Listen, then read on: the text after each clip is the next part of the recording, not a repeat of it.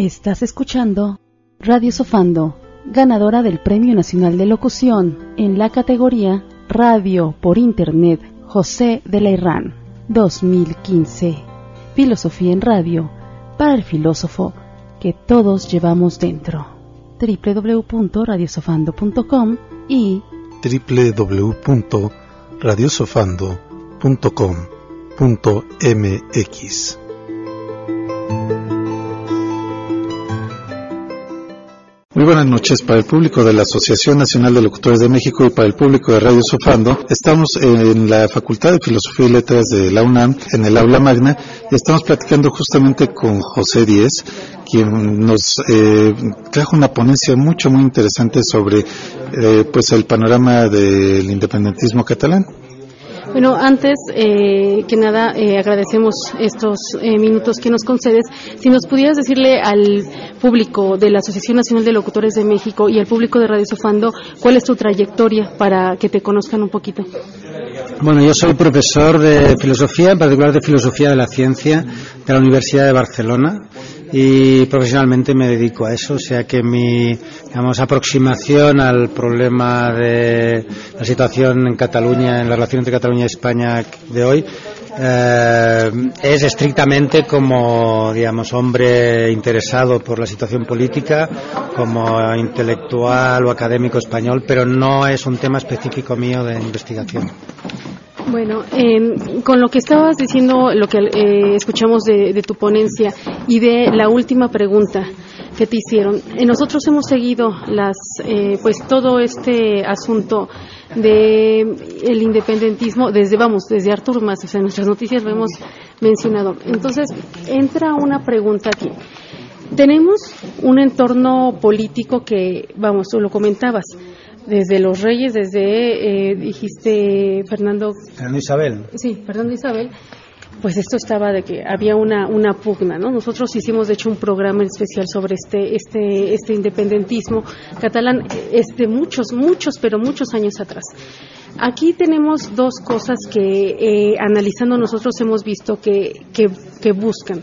Uno es la, el, el, lenguaje, o sea, que se, que se les eh, vea el idioma. La cultura. La, y la, no, bueno, es que es el, la primera es el, es, es el idioma y después la cultura, pero también el hecho de que Cataluña siempre ha aportado mucho al gobierno español en economía, económicamente hablando. En estos momentos aporta casi el 20% del Producto Interno Bruto a, a España. Y y aquí es a donde nos vamos a la parte actual, y viendo toda esta problemática de corrupción que está en el gobierno español, que incluso le, eh, le atacó a la propia corona con el caso Nos, uh -huh. entonces vemos que hay una indignación sobre el uso de estos esta, estas eh, pues entradas y que obviamente Cataluña es quien da aporta más al producto interno bruto. Esto eh, sería, desde mi punto de vista, una forma de detonante de esta eh, forma de decir, bueno, porque estamos alimentando a la, a la corona o al, o al gobierno español cuando nosotros mismos podemos este, ser in, independientes porque nuestros recursos lo permiten.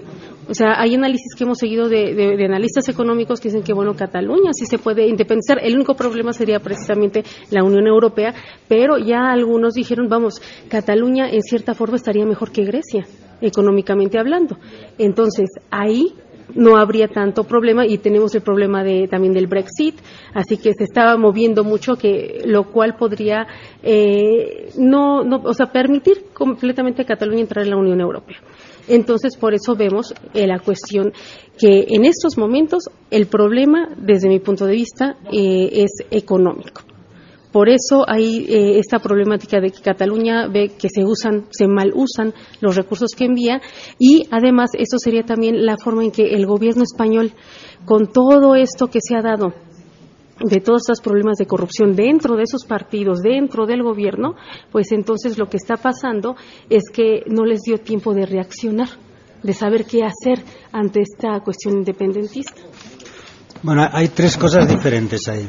La primera es que es un hecho que Cataluña aporta más al Producto Interior Bruto español que su población, simplemente porque es una región más rica, también como le pasa al País Vasco, y a alguna otra, Mallorca, por ejemplo, y a Madrid mismo, la región de Madrid. Mm, ¿Cuánta es esa diferencia? Eso está en discusión y bueno, no, no vamos a aclararlo. Pero es verdad que aporta más de lo que recibe. Pero es verdad que eso lo hacen muchas regiones en España, o al menos las más ricas. ¿sí? Entonces, dado ese hecho, cuya cuantificación es discutible, y ahí hay discusiones en las que yo no voy a entrar, otra cuestión es qué papel juega en el incremento del independentismo en Cataluña. Entonces yo creo que sí que ha jugado algún papel en el sentido en el que la explosión de la crisis hizo obviamente que mucha gente en Cataluña sufriera las consecuencias de la crisis pues como en, otras partes de España, en particular Cataluña, quizás más que otras con Mallorca y Madrid, porque fue de las partes donde más eh, grande fue la burbuja inmobiliaria y por lo tanto las consecuencias de la crisis fueron muy duras en Cataluña, quizás más que en otras regiones, aunque partía de una posición más saludable. Entonces, mucha gente en esas condiciones afectada, digamos, económicamente, pues reconsideraron eh, su posición respecto del incremento de contribución catalán. Pensaron en estas circunstancias tenemos que ser menos solidarios con otras partes de España y dedicar más recursos a nuestro a nuestras necesidades. Y eso hay que decir fue alimentado desde algunas partes del independentismo, no desde todas. La famosa frase España nos roba, que no dijo ningún político, pero que se circulaba, digamos, en los, en Populi, fue, eh, mm, fue un argumento implícito que muchos eh, amigos de la independencia pensaban que era algo a tener en cuenta, es decir, que Cataluña podría tener más opción de manejar más recursos autónomamente que de otra manera. Eso es así, yo no estoy muy a favor de esas consideraciones porque creo que son poco solidarias, pero es verdad que tuvo un papel. ¿Cuánto papel tuvo en el incremento del 15 al 45% de independentistas? No lo sé, yo creo que tuvo alguno, quizás un 10 o un 15. Una cosa diferente es que lo que motivara a la gente para, por este argumento, optar por la independencia fuese el, mal uso del dinero público que venía de Cataluña por los gobiernos fuera de Cataluña. Eso mm, es difícil que se pudiera aducir, porque por desgracia, y yo me he peleado con muchos independentistas por eso, por desgracia, Cataluña ha tenido, al menos hasta hace poco, ha tenido, en fin, una dimensión de corrupción al menos comparable al del resto de España. El famoso 3%, las condenas del Palau, un montón de casos. Entonces, es muy difícil que, alguien dijera yo me quiero independizar porque estamos dando dinero a los corruptos de fuera y nosotros no somos corruptos, porque todo el mundo en Cataluña, el caso de Jordi Pujol, ¿no? aceptaba que había corrupción económica y política. Por lo tanto, es verdad que el argumento económico ha jugado algún papel, cuánto papel yo no sería capaz de decirlo, pero es verdad que hay gente que dice que Cataluña, y, de lo que no hay ninguna duda es de que la independencia de Cataluña negociada generaría un país de los mejores, de los más bienestantes de Europa. Eso, no, eso ningún economista lo ha puesto en duda. Lo único que pone en duda es que la eventual independencia, que está claro que es imposible, pero la eventual independencia en condiciones de no negociación supondría la inviabilidad de Cataluña. Y eso puede ser. Pero nadie pone en duda que en términos macroeconómicos Cataluña es sostenible, digamos, eh, eh, si, se, si se independiza negociadamente. Entonces, para resumir, el argumento económico ha sido un argumento, pero argumento de la corrupción era imposible que fuese un argumento porque, digamos, nuestra comparación con Madrid o con Valencia, pues no nos deja muy por encima o muy por debajo.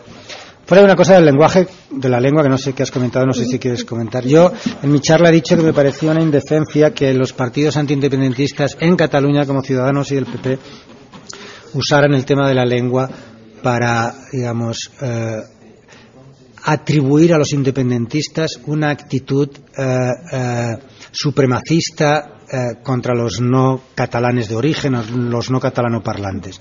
Yo soy español parlante, castellano parlante, perdón.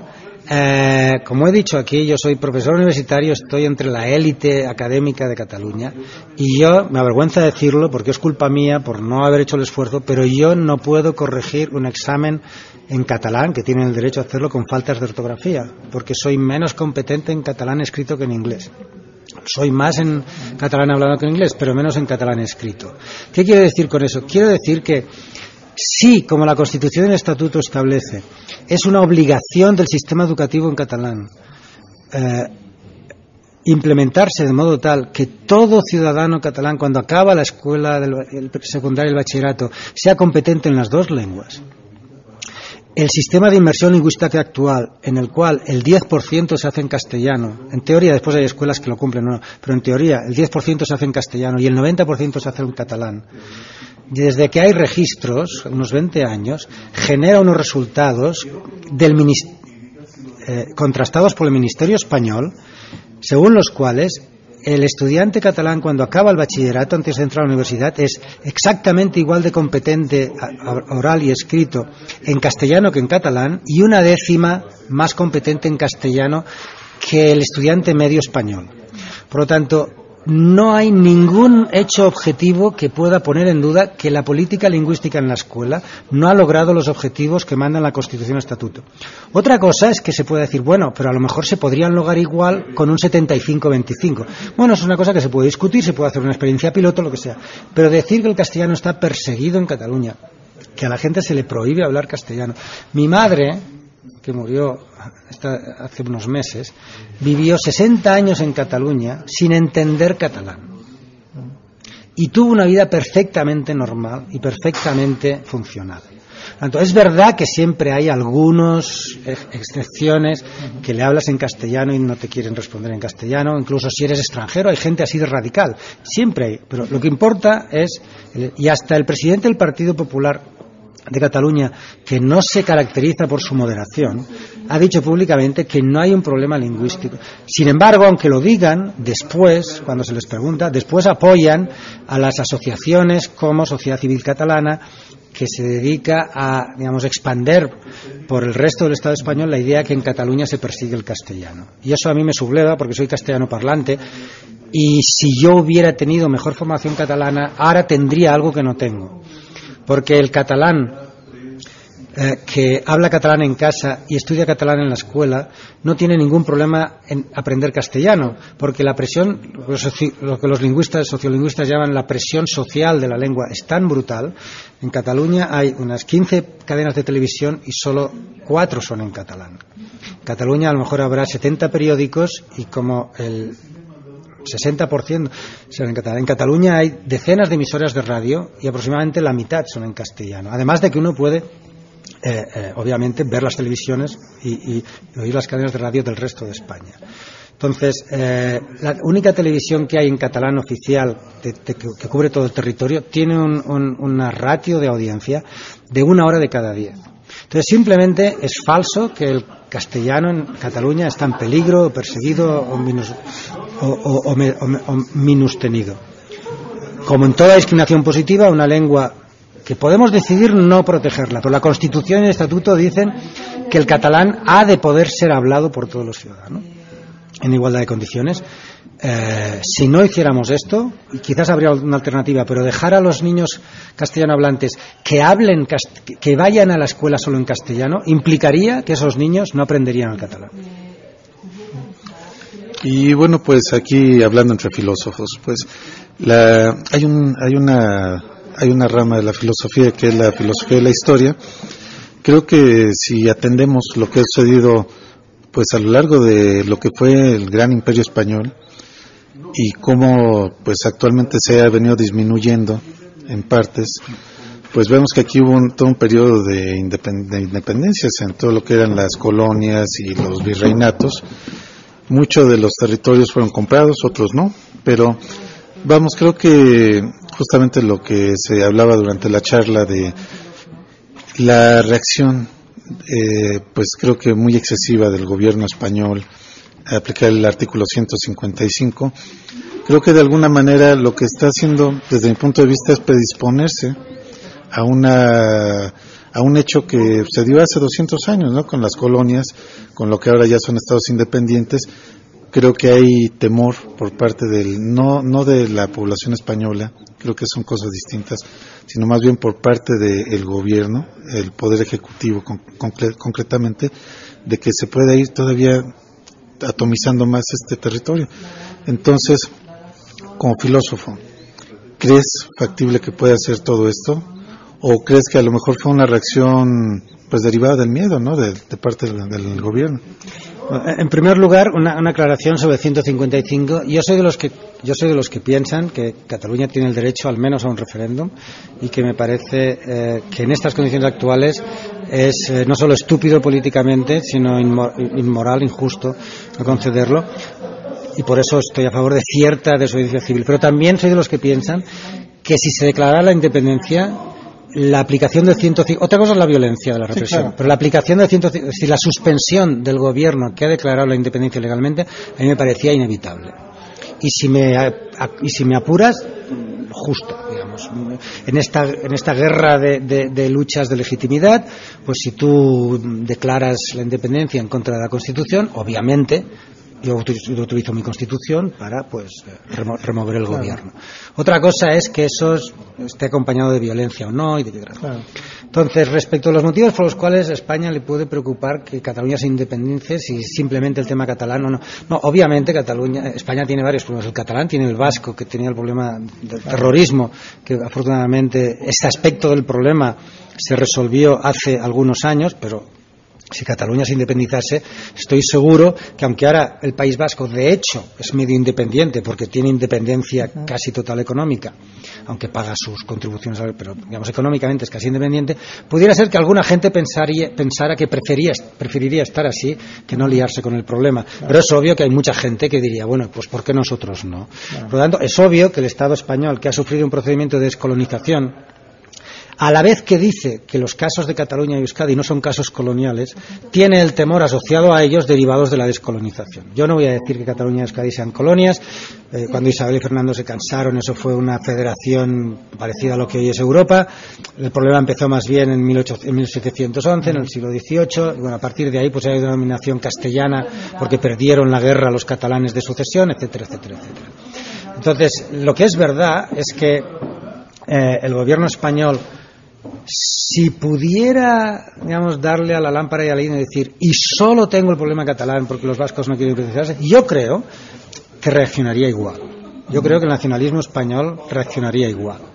Ahora bien, dado que encima no pasa eso, dado que encima tenemos a los vascos y a muchos gallegos y después, mm, pues vete a saber quién.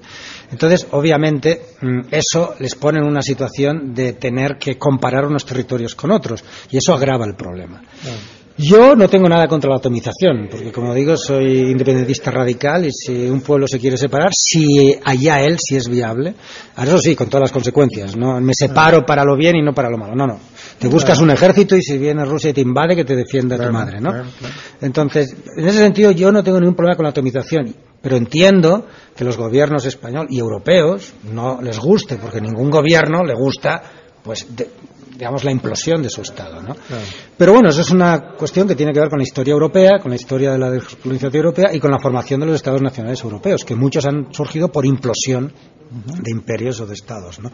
Y ahí, pues, España es parte de la herencia del temor a la continuidad de las implosiones. Y la Comunidad Europea, que es un proceso de aglutinación, que se convierta en un doble proceso de aglutinación y atomización. Entonces, ¿por qué no puede ser? Bueno, pues no sé, es más grande que Bélgica. ¿Por qué no podría? Y Bélgica es miembro de la Comisión. Bueno, ya, pero Bélgica ya lo es y te lo has de aguantar. Pero ahora, ahora, vas a cargar con Cataluña y con el resto de España, y después a lo mejor con Euskadi, y después a lo mejor con Córcega. Yo entiendo que los estados no quieran eso. Pero bueno, eso es un problema de teoría política que los Estados no quieran eso no quiere decir que, sea bueno no querer eso. Puede serlo, puede no serlo, habrá que verlo. En general, lo que no es bueno es andar cambiando las fronteras cada dos por tres. Pero lo que tampoco es razonable es que si llevamos 5.000 años cambiando fronteras, o por matrimonios o por guerras, es absurdo pensar que no van a dejar de cambiar las fronteras y bueno, si puede ser sin matrimonios, que ya no hacen falta porque ya hay pocos reyes, y sin guerras, pues mejor. Eh, sobre esto, eh, en cuanto pasó eh, todo este último proceso de independentismo, tengo eh, bueno dos, dos cosas, dos acotaciones. Primero, a veces se dice que, que algo que tú comentabas que eh, Cataluña sí, bueno, los independentistas sí, sí, habían faltado al constitucionalismo, pero si nosotros analizamos cómo se fueron dando las cosas, desde Artur Mas había estas posiciones de independentismo. Después, eh, Puigdemont llegó al poder avisando y promoviendo que, iba a buscar el independentismo. Entonces, eso ya era un aviso al gobierno español. Después llega eh, Puigdemont y a los pocos meses ya empieza a hacer eh, todos los, eh, los, movimientos para hacer este referéndum que bueno que ya todos sabemos lo que lo que lo que ha pasado con ese referéndum pero dentro, o sea, todavía estaba dentro del gobierno español, les dijo, yo voy a hacer eso desde que fue elegido. Después en el referéndum ganan, aunque fuera por poco porcentaje, pero, pero ganaron. Y eso, eso es en la democracia, se dice que en la democracia está por un voto, se gana o se pierde. Entonces, ahí habían ganado este referéndum con eh, la cuestión del independentismo. Después todavía eh, Puigdemont le dijo a, eh, a Rajoy, te doy una semana para que hablemos, a ver qué, quedamos. Y no respondió nada Rajoy, se prefirió irse con, Donald Trump. Y después, cuando hace ya esta, este anuncio del independentismo, haciendo la salvedad que iba a haber algunos movimientos todavía eh, después del independentismo, si nosotros hablamos jurídicamente, eh, todo lo hizo dentro del marco legal, aunque hubiera habido problemas de que si estaban usando el dinero para otra cosa, si lo estaban desviando, pero hubo un anuncio previo desde las elecciones de Puigdemont, hubo un anuncio de Puigdemont y no respondió nada Rajoy. Después eh, se hizo el, como se haya hecho el, el eh, este plebiscito, este referéndum y, y se ganó el independentismo. Entonces, si hablamos democráticamente hablando, todos lo, fueron haciendo de un paso, eh, no fue ilegal, sino que fue, eh, fue legal porque les estuvo pidiendo incluso que hubiera negociaciones previas al, al referéndum y el gobierno español no dijo nada. Yo creo que aquí hay que distinguir lo democrático, lo legítimo y lo legal. O sea, no por avisar que vas a cometer una ilegalidad, deja de ser una legalidad. Entonces es verdad que la avisó, pero si es una legalidad no, no depende de que la avisó. Entonces, ¿era ilegal o no el referéndum? Era legítimo, esa es otra discusión. ¿Es legítimo hacer un referéndum suponiendo que sea ilegal si has pedido una negociación durante... Yo creo que es legítimo, pero también creo que era ilegal formalmente era legal. ¿Por qué? Porque pidió un reconocimiento del Parlamento español, que era el que estaba legitimado, o a convocar el referéndum o a ceder sus derechos para convocar el, referéndum al Parlamento catalán y no quiso hacerlo. Por lo tanto, legalmente, mm, el Parlamento catalán no tenía esa potestad y, eh, de hecho, el Constitucional, en mi opinión, en este caso correctamente, declaró que ese referéndum era ilegal. Entonces, yo creo que el referéndum era ilegal, de acuerdo con la ley española. El argumento de los independentistas no es que no fuera ilegal de acuerdo con la ley española. Podía haber sido legal si el Congreso hubiera cedido los derechos, pero como no los cedió, el argumento de los independentistas no era que a pesar de eso era legal de acuerdo con la ley española, no. Decían que era legal de acuerdo con la legalidad catalana, separando la legalidad catalana de la española, lo cual, de hecho, de acuerdo de nuevo, de acuerdo con la legalidad española, es ilegal, porque el poder legal del estatuto deriva de la Constitución. Entonces, si tú declaras de acuerdo con el estatuto que la Constitución es de no aplicación en tu territorio, esa declaración es ilegal, porque estás, digamos, realizando una declaración cuya base jurídica se basa en aquello que estás desestimando. Entonces, eso los jueces, yo no soy jurista, los jueces lo establecen mejor, pero me parece que el delito de desobediencia al Tribunal Constitucional y de realizar un acto legal, me parece que será obvio. Eso no quiere decir que sea obvio el de malversación, que es muy discutible, y todavía más el de sedición, y todavía más el de, el de, el de rebelión que implica violencia armada. ¿no? Entonces, yo ya he dado mi opinión y me parece que eso es una aberración. Pero que cometieron actos ilegales me parece obvio y eso supone una responsabilidad legal, aparte de la responsabilidad política que también he explicado que me parece muy grave. Pero la cuestión es, si aceptas tu responsabilidad legal, aun pensando que has hecho un acto legítimo, aceptas que has hecho un acto ilegal, como hizo Gandhi, como hizo Rosa Parks y como hicieron todos los representantes de, los, ejemplos de, la desobediencia civil e institucional, pues estás aceptando las consecuencias de la legalidad, digamos, si no ganas tan rápido como tú crees. Porque si a Rosa Parks eh, al día siguiente todos los jueces americanos hubieran sido negros y, y, a lo mejor algún negro hubiera sido diciendo que eso era ilegal, o negro de color, perdón, no sé cómo hay que ser. Eh, pero, pero el hecho es que si te ganas de dependencia y no ganas al día siguiente, y ellos sabían que no iban a ganar porque simplemente no podían, no tenían los medios para imponer independencia, pues has de aceptar las consecuencias. Que las consecuencias sean 30 años es una aberración, pero que alguna consecuencia de tener, me parece, por eso para mí fue legítimo ir a votar como acto de protesta, pero no fue legítimo declarar la independencia como acto de protesta, porque eso, digamos, cuando haces eso, entonces ya deslegitimas cualquier intento de legalidad, incluso que venga de tu propio origen porque el origen de tu legalidad, a no ser que digas que, es lo que dice la CUP, pero es que esta constitución no vale para nada, eso es otro discurso, pero que los principales independentistas no compraban. Y yo tampoco compro ese discurso de que la constitución española no sirve para nada. Tiene muchos defectos, pero yo creo que servirá hasta donde sirva, ¿no? Entonces, no, yo creo que cometieron ilegalidades. Si esas ilegalidades fueron ilegítimas o no, ya depende de los casos, ¿sí? Pero, pero que la falta de voluntad negociadora del Estado español de decir, bueno, ven y convéncenos. Si no nos convence, está de aguantar. Me parece ilegítimo, me parece legal, pero me parece ilegítimo, porque eso supone que simplemente te has de aguantar hasta el fin de los tiempos. Y si en vez del 50 eres el 70 también, mientras no convenzas al resto de los parlamentarios españoles, me parece ilegítimo. Pero, mm, bueno, una vez llegadas así las cosas, donde tú tienes para algunos una acción legítima, aunque sea ilegal, entonces ya que ganes o pierdas ya depende de otras consideraciones, por ejemplo, de cuánto poder tienes. Y ha quedado manifiestamente claro que el que tenía el 99% del poder aquí era el Estado español. Incluso si los catalanistas que nunca quisieron usar la, que nunca quisieron usar la violencia hubiesen querido usarla, también hubieran salido perdiendo.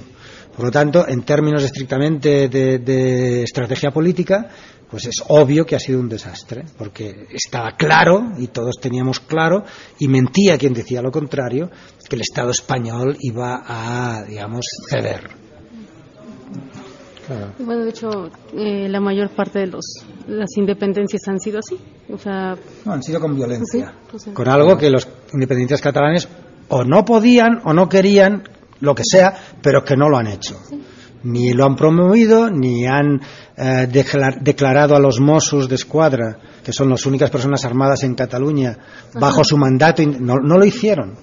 Por lo tanto, seguramente no lo hicieron o porque no, o porque moralmente pensaban que no era legítimo, o porque estratégicamente sabían que 10.000 Mossos de Escuadra frente al ejército español era absurdo enfocar la cosa. Yo creo sinceramente que ni, ni, se planteaba en esos términos. Por eso es tan gravoso que ahora para condenar un acto para condenar legítimamente un acto ilegal, se inventen, digamos, eh, eh, actos de violencia inexistentes o probabilidades de actos de violencia que nunca se plasmaron más que en el destrozo de dos coches. Claro, y, es que aquí algo que, bueno, ha trascendido las fronteras es el trato que se le da, por ejemplo, nosotros eh, vimos el caso de un par de adolescentes que fueron enjuiciados, eh, es más, el juez ni siquiera les permitió hablar en catalán. Eh, y vamos, los condenaron por haber quemado una foto del rey. Y esto creo que, bueno, hablando de lo que son los límites entre la legalidad y lo justo, ahí vamos. Yo creo que aquí es cuando se separan las. O incluso, o incluso la legalidad, porque en este caso concreto, eh, la comunidad europea lleva tiempo insistiendo a España en que tiene que suprimir de su sistema jurídico los, los delitos de injurias a la corona.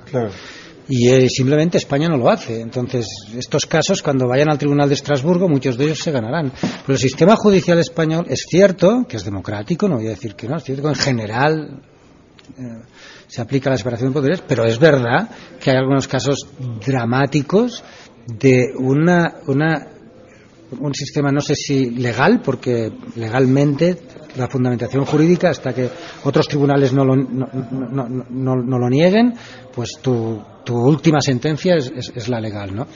Pero casos como el de estos chavales, o casos como el de, el de los titiriteros, que por hacer una obra de teatro con niños eh, en los que los protagonistas, con guiñoles, eh, decían eh, ciertas cosas, salía un personaje diciendo viva ETA, bueno, entonces hay 15 películas, 200 novelas y seguramente el 30% de la literatura universal, del arte universal, tendría que estar claro. Eh, eh, censurado y sus autores en la cárcel. Entonces, eh, hay, yo creo que todavía son minoritarios los casos. Pero lo que más me preocupa no es que sean minoritarios, que yo creo que todos, que los jueces españoles en general no son como los de Pinochet, no, no voy a decir eso, yo creo que son. Pero lo que más me preocupa es que cuando se da un caso así, hay muy pocas reacciones. Hay muy pocas reacciones y sobre todo en el tema nacional. En el tema, digamos, de libertad de expresión hay un poco más de reacciones. Pero en el tema nacional es escandaloso para mí lo callada que ha estado, digamos, tanto la judicatura como los políticos progresistas en, España. Claro, y, es que, bueno, aquí algo que hemos visto también, bueno, en, en, todos lados del mundo los políticos tienen doble moral. Usualmente una cosa es lo que practican, lo que dicen y otra cosa es lo que hacen, ¿no? Pero aquí, por ejemplo, viendo el caso concreto de lo que ha opinado Mariano Rajoy, presidente de España, sobre el caso de Venezuela, se ha metido hasta la cocina. Es más, él, ha, sí, él, ha defendido, ha dado asilo a, gente que se ha insubordinado en contra del gobierno de, del gobierno chavista de Venezuela y por otro lado condena pues todas las expresiones independentistas catalanas. Entonces ahí hay una La doble vara de metir está, de hecho, en Rajoy y en Maduro y, en Puigdemont. Y es, como tú dices, en general en la política. Claro, yo de ahí no infiero que, o sea, es, obvio, por ejemplo, que, aunque no es el tema, que en Venezuela hay, hay, hay actores que han incumplido una, una legalidad. Y en ese sentido, pues deben pagar sus consecuencias de acuerdo con esa legalidad. Lo que pasa es que también es verdad que dependiendo del origen de esa legalidad, no es lo mismo incumplir la legalidad del apartheid eh, eh, sudafricano o de Pinochet que la de Bélgica o la de Suiza, ¿no? Y entonces, pues España yo creo que está un poco más, quizás no mucho, pero un poco más cerca de, Bélgica. Y yo particularmente pienso que parte de la legalidad venezolana es cuestionable. Es cuestionable cómo se ha aprobado, cómo se ha modificado, pero eso ya es otro tema, digamos, que, que, es diferente.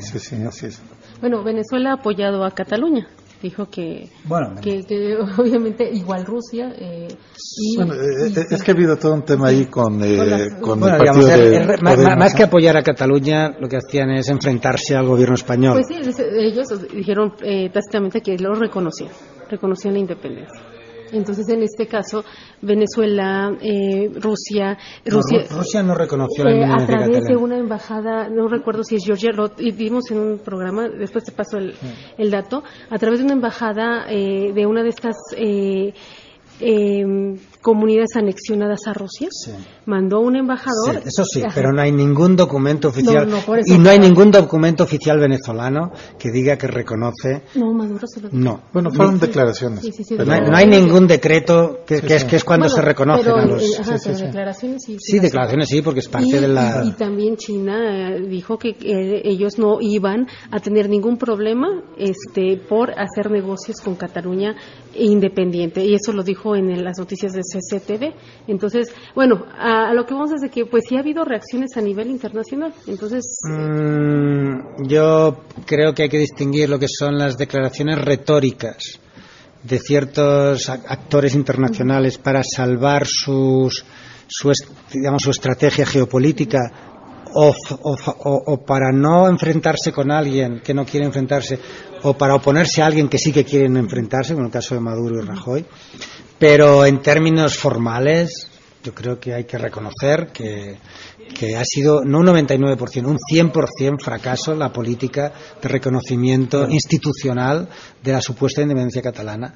Para empezar, porque al minuto siguiente de que tú declarases la independencia, el gobierno español había anulado la autonomía y tú no habías vuelto a tus despachos. Por lo tanto, el primero que acepta que han cancelado la la autonomía de la que tú eres presidente eres tú si no vuelves al despacho.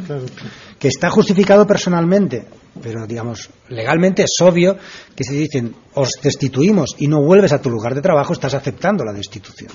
Por lo tanto, todo lo que viene a partir de ahí es retórica.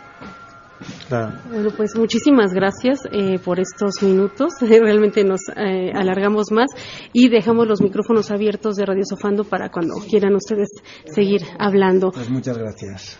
Muchas pues, gracias. Pues muchas gracias.